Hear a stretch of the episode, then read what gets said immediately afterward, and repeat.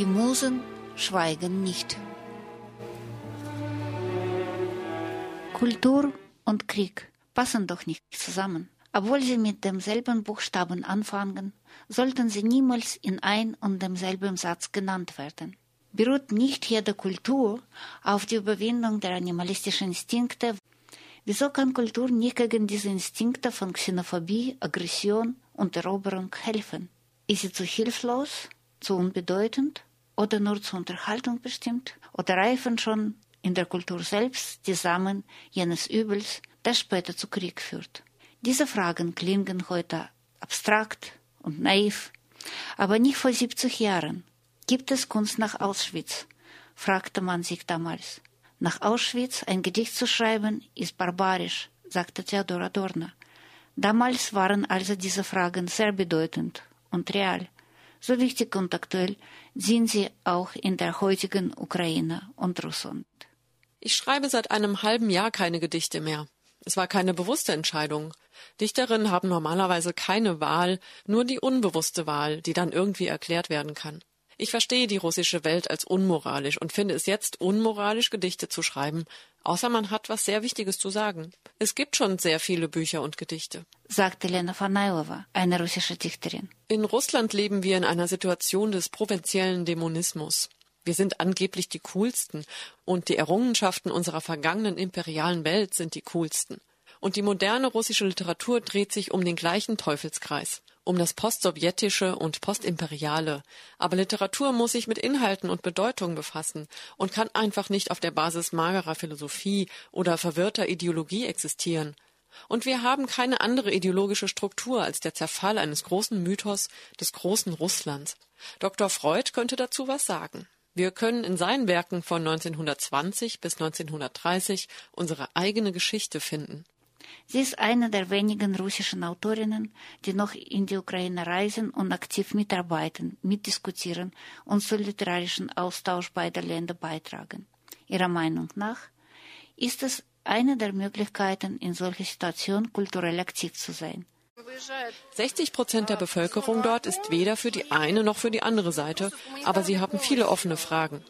So ist es auch in vielen anderen ukrainischen Städten, zum Beispiel im Charkiw, der nur 50 Kilometer von der russischen Grenze entfernt ist.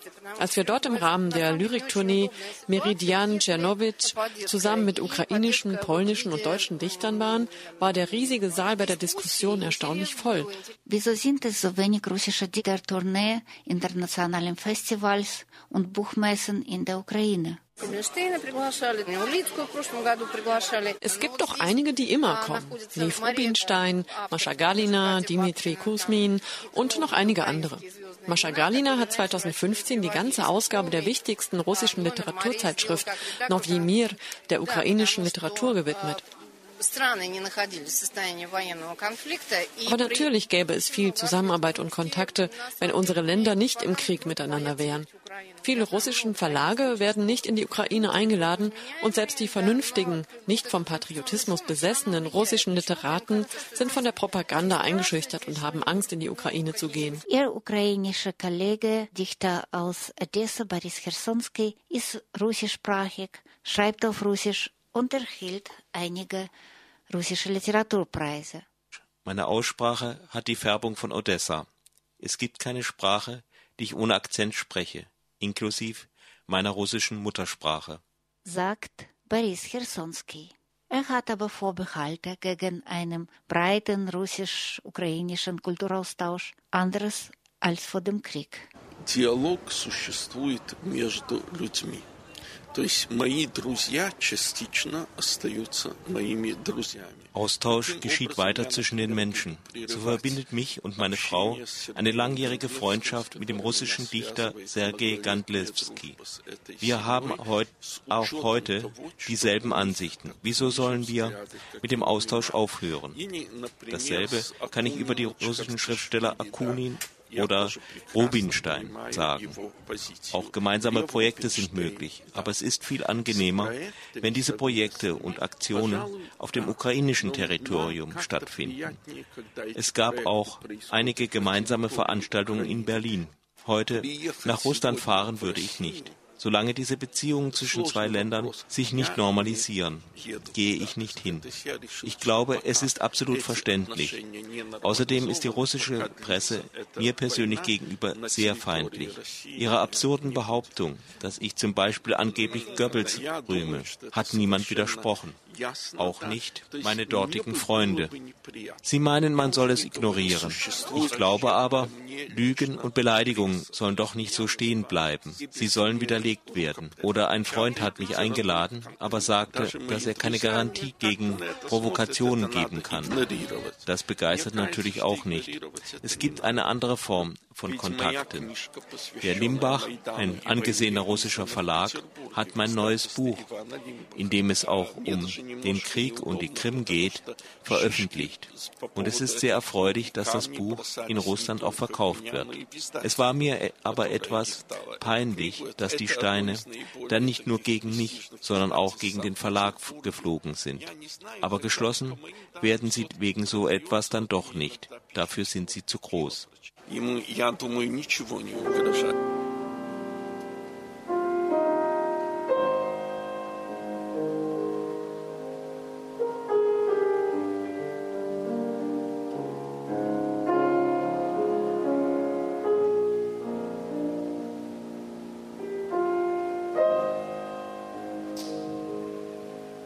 Ist Kultur zu schwach?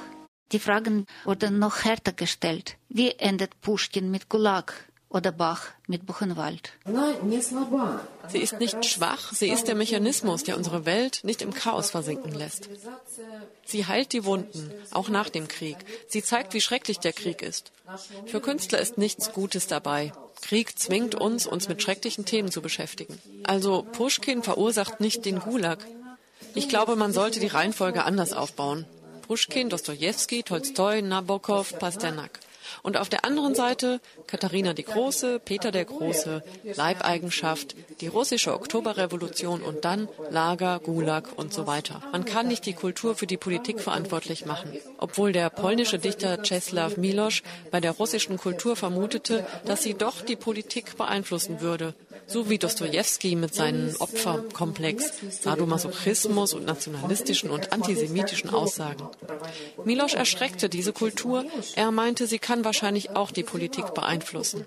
Sie kann tatsächlich auch diesen gesamten imperialistischen Komplex füttern. Große Räume, das Überlegenheitsgefühl und koloniale Bewusstsein gegenüber anderen Völkern. Der ukrainische Dichter aus Odessa denkt schon, dass die Kultur und Krieg sich ganz gut gegenseitig unterstützen können.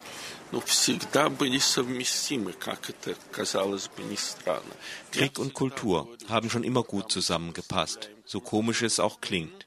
Es gibt diesen Trick mit dem Bild, auf dem man entweder eine Figur oder ein Gesicht sehen kann.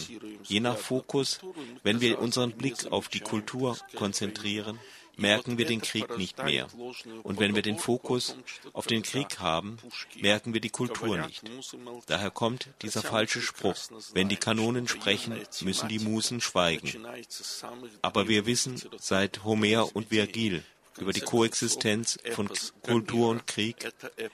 Kultur nimmt leider gern jede Arbeit an. Und sie kann auch dem Krieg zu Diensten sein. Oft wird Kultur vom Krieg sogar ernährt. Im Sultanspalast in Istanbul kann man zum Beispiel erschreckende, todbringende Waffen aus Metall sehen, die aber mit sehr schönen Ornamenten prächtig geschmückt sind. Genauso gut kann Literatur den Krieg bedienen und schmücken. Also die Kultur der Krieg und die Ästhetik stehen leider nicht unbedingt gegeneinander. Was auf dem Maidan passierte und was im Krieg passierte, hat eine große Welle von Literatur hervorgerufen. Was davon wirklich wertvoll ist, und bleibt, wird man in der Zukunft sehen.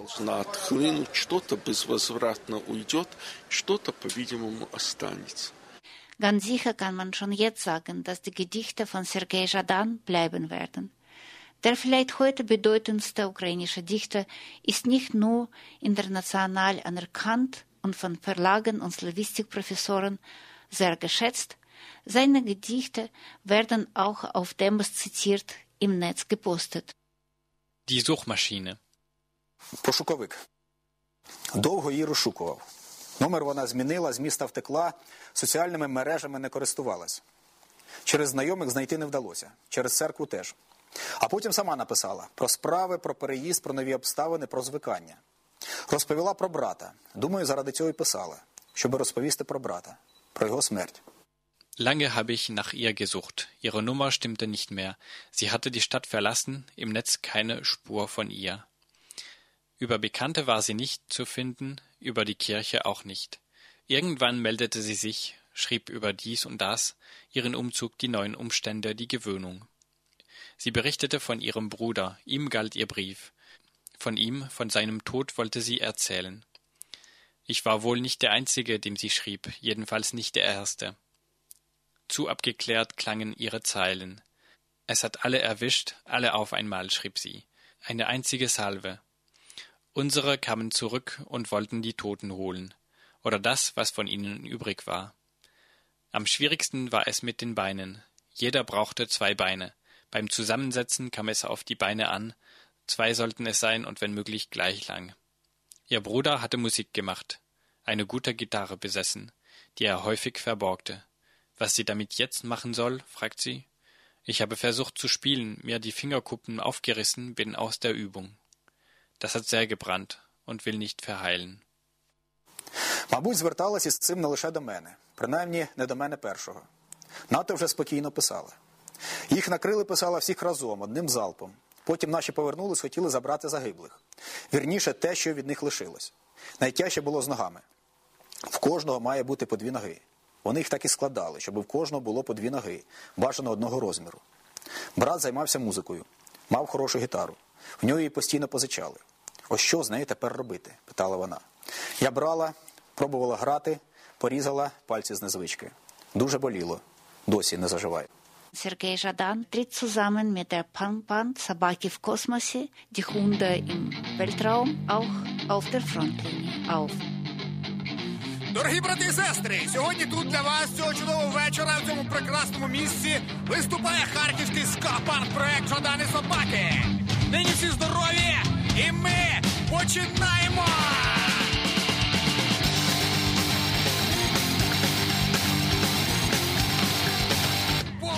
Побачимося Мы в постоянно пеклі! ездим, э, ездим с волонтерской помощью, Вот, э, например, мы с друзьями помогаем Wir fahren ständig in den Osten, auch mit meiner Band in die Gebiete Luhansk und Donetsk in der sogenannten Zone der Antiterroroperation. Das ist private Initiative.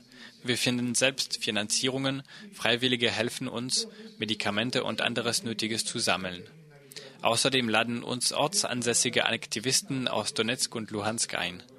Es gibt dort viele Menschen, die etwas zu ändern versuchen, einen Haufen von allen möglichen Initiativen.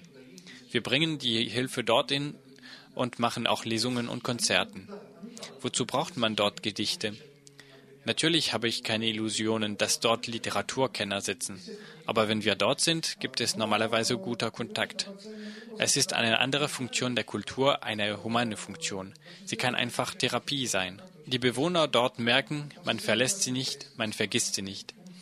Sie sind jeder Information außer russischer Propaganda abgeschnitten. In dieser Situation ist wichtig, miteinander zu sprechen, in die Augen zu sehen, Stimmen zu hören, das zu hören, was andere sagen. Für mich als Schriftsteller ist zu sprechen oder zu erzählen bei weitem nicht so interessant, wie Reaktionen zu hören. Dasselbe stimmt für Soldaten. Viele Sachen sind dort deutlicher, ehrlicher. Ich übersetze Paul Celan. Der hat sehr gnadenlos das Kriegstrauma dargestellt. Aber noch wichtiger ist für mich jetzt Bertolt Brecht mit seinem expliziert einfachen Antikriegspathos. Брехта, который э, очень, ну, как бы нарочито простой, демонстративно простой, но вместе с тем понятно, что он никакой не простой. И как раз его вот этот антивоенный э, пафос, э, мне кажется, он очень сегодня действенен. Um Krieg direkt zu erleben, sollte man nicht unbedingt zu Auto fahren. Chersonski wurde ungewollt Zeuge von kriegerischen Ereignissen in der eigenen Stadt. Ich sage ihr, pack deinen Koffer, Dokumente in ein getrenntes Paket. Koffer, Bahnhof und weiter. Der Teufel weiß wohin. Und sie sagt, die Apfelblüten sind schon abgefallen, aber Clematis blüht und das Wasser im Meer ist sehr klar. Ich sage, in der Nacht wurde wieder geschossen. näher zu uns als gestern. Nimm nur das Nötigste, bitte nicht zu viel mitnehmen. Und sie, schau, was für eine Sonne leuchtet am Morgen. Du musst nicht auf mich hören, einfach schauen.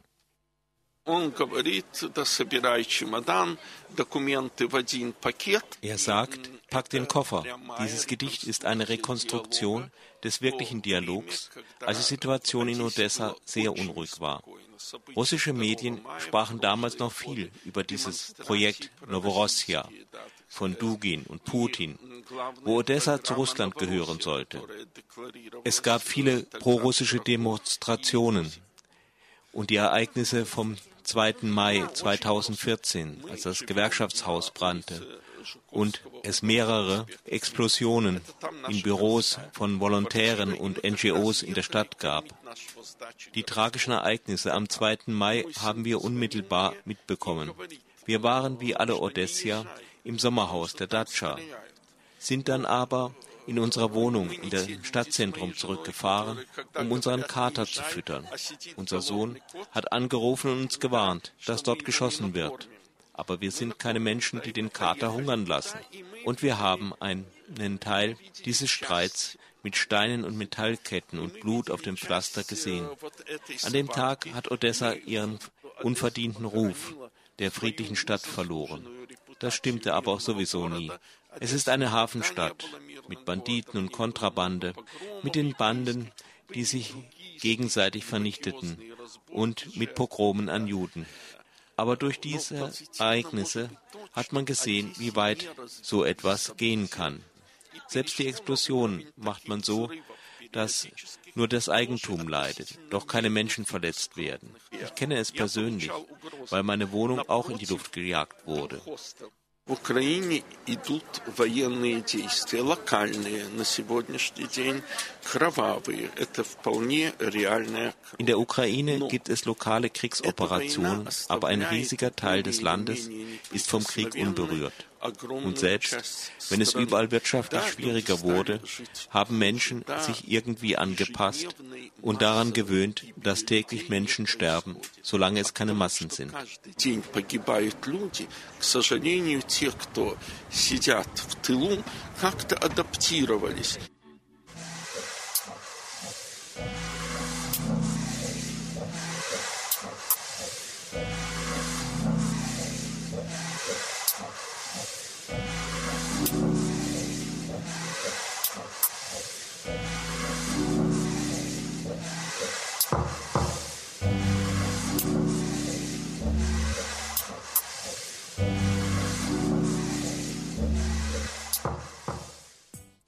Die letzten Gedichte von Radan sind in einer ganz schonungslosen Manier geschrieben.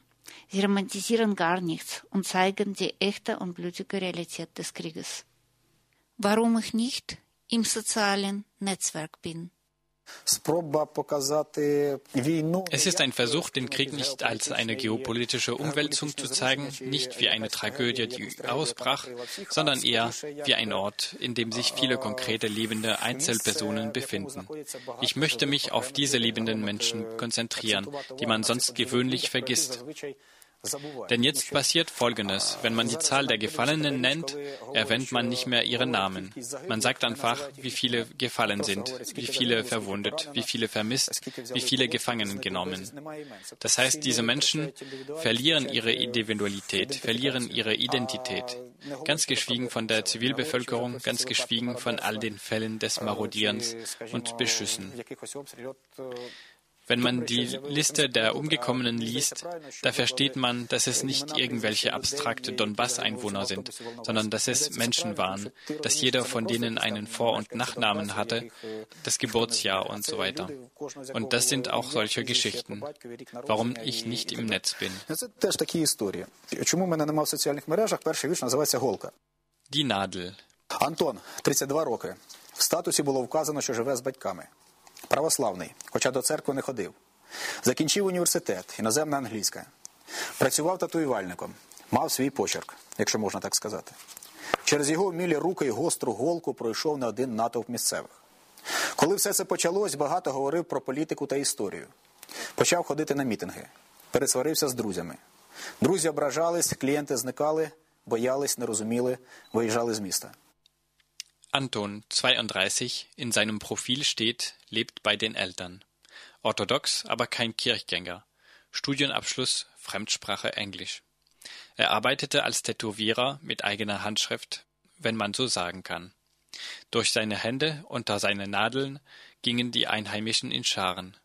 Als alles anfing, redete er viel über Politik und Geschichte, ging auf Demos, überwarf sich mit seinen Freunden. Die Freunden waren beleidigt, die Kunden blieben weg, hatten Angst, waren kopflos, zogen fort aus der Stadt.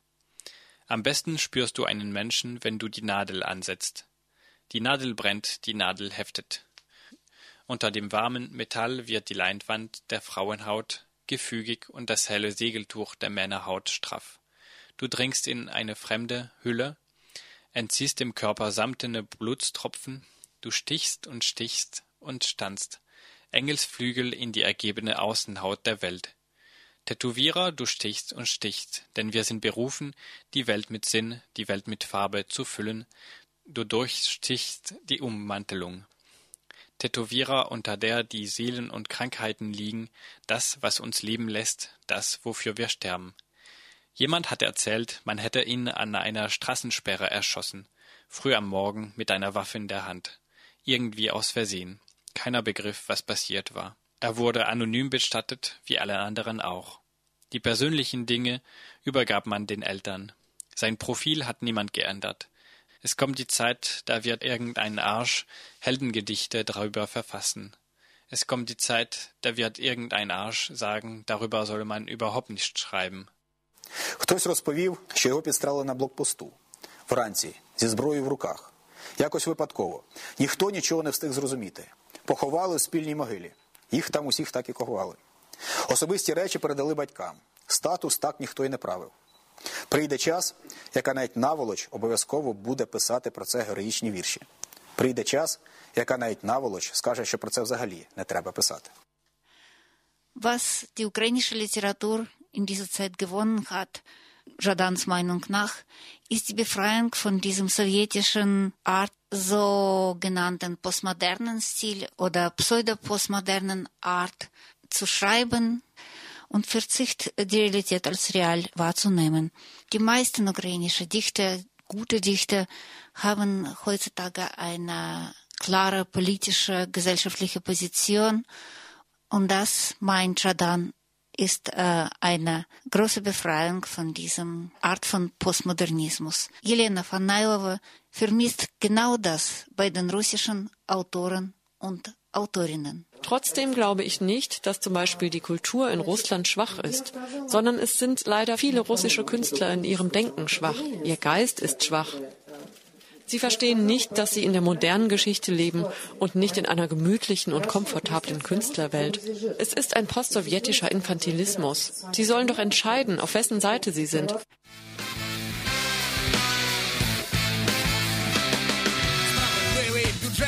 чийсь невдалий вислів. Ось повинен регулярно годувати міністрів, всяких лівих туристів, провідних спеціалістів, активістів, аферистів і народних артистів. Подивись, як виглядають депутати Міськради, депутати облради, ліберали, демократи. Як їм всім тримати без постійної доплати. Повноцінні штати, керівні апарати. Твоє серце, губка, твій мозок паште. Іди на роботу, наповнюй бюджет. Твоє горло із глини, але геній і звати твій єдиний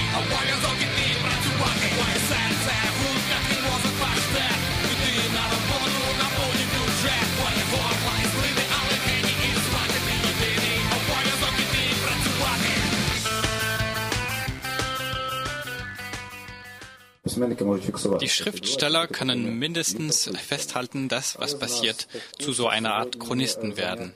Heute gibt es eine große Versuchung, die Position einer der beiden Seiten einzunehmen. Aber diese Position wird dir schon morgen unpassend erscheinen, weil es in der heutigen Situation viele scheinbar unbekannte Sachen gibt.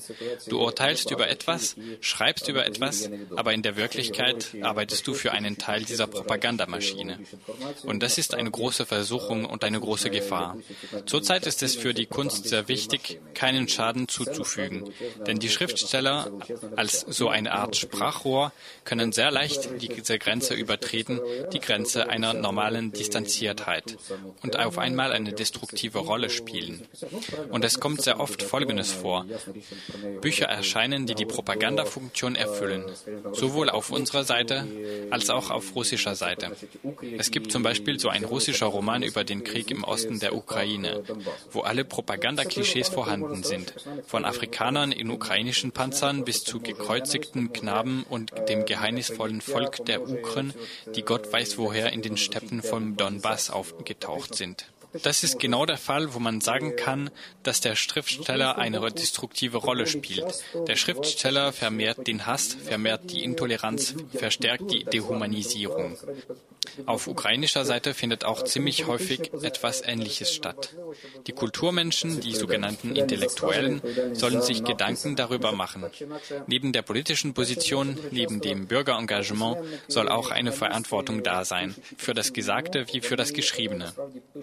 Schriftsteller und Journalisten, indem sie über diesen Krieg berichten, schreiben oft vom Standpunkt der einen oder der anderen Seite. Somit nehmen sie Platz in ihrem virtuellen Schützengraben. Und sie glauben, so sei es richtig und so würden sie irgendeine wichtige Rolle spielen.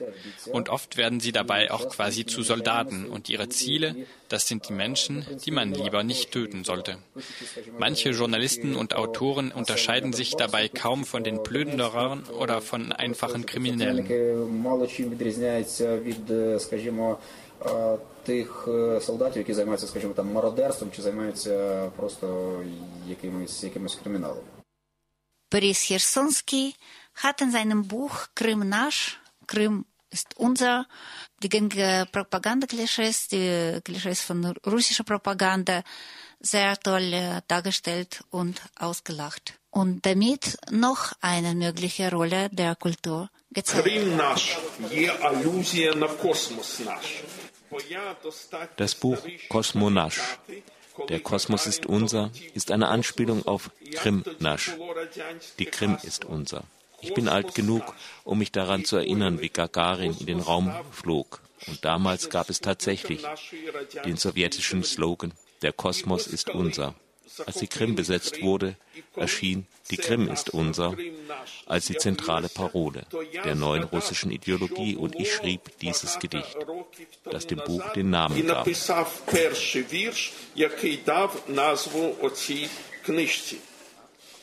Еще до того, как нога американца оставила след в лунном прахе, космос был наш, абсолютно весь.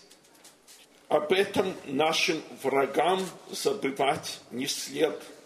Враги наши тут, но мы-то, мы тоже здесь. Raum war unser, absolut alles. Dies sollen unsere Feinde nicht vergessen. Die Feinde sind natürlich hier, aber wir, wir sind auch hier. Es sind unsere Apfelbäume, die auf dem roten Mars reifen. Das sind unsere Leute, die zur Sonne singend fliegen. Unsere Feinde natürlich hier, aber wir, wir in Raumanzügen und Helmen, von Kopf bis Fuß, sind auch hier. Der Feind zeigte sein Gesicht, falsche Schminke ist abgewischt. Doch unser Gesicht ist unter dem schweren Glas versteckt. Und der Kosmos ist jetzt die Halbinsel, und sie heißt Krim. Dort sammeln jetzt Kinder Metallschrott. Dort leuchten jetzt rote Sterne auf ihren Brüsten. Dort sind alle Völker Freunde und fließen alle in einen Abfluss. Dort erneuern alle Helden ihre Heldentaten. Dort ist unser Gagarin, schön und klug. Die Hauptsache nicht vergessen, die Krim ist Kosmos, der Kosmos ist unser. Dass der Raum ein natürlicher Satellit unseres sowjetischen Landes ist, dass der Pionier seinen Bleistift spitzt und zwischen dem Kreml Sternen die Raumschiffe fliegen. Главное помнить, что Крым – это космос, а космос наш. Что космос – естественный спутник нашей, советской земли, что пионер точилкой заостряет свой карандаш и летят между звезд Кремля межзвездные корабли.